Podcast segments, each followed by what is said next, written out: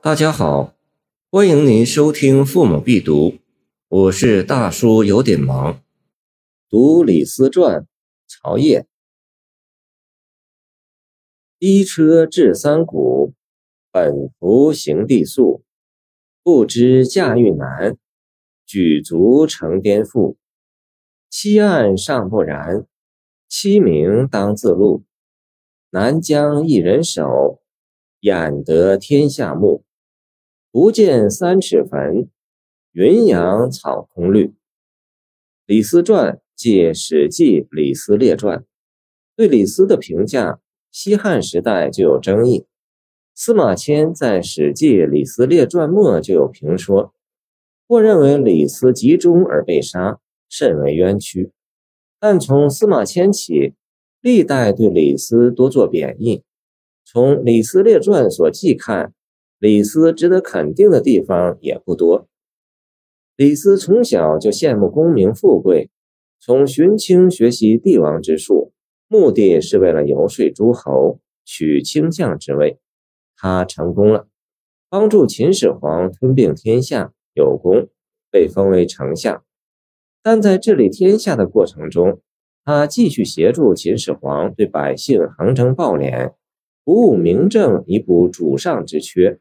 使绝路之众阿顺苟合，严为酷刑，怂恿秦始皇焚书坑儒。始皇死，阿父赵高废长立幼，继续实行暴政，造成民不聊生，终使秦王朝在农民大起义的波涛中覆灭，自己也终为赵高所害，身被五刑而死。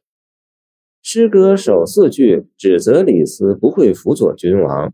有失丞相职责，一辆车子只能两股，五车轮中心的部位，周围与车辐的一端相接，有圆孔，用以插轴。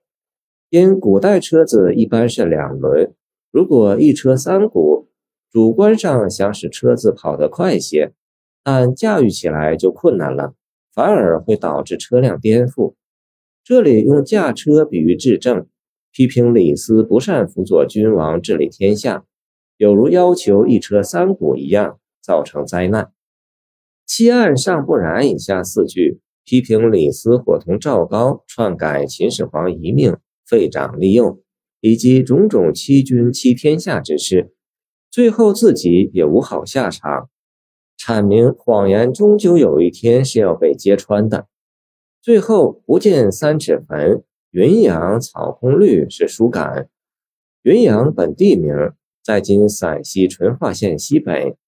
桓宽《盐铁论》毁学云：李斯向秦及其求于陵宇，车裂于云阳之事，意愿复心入鸿门，行上蔡许接境，不可得也。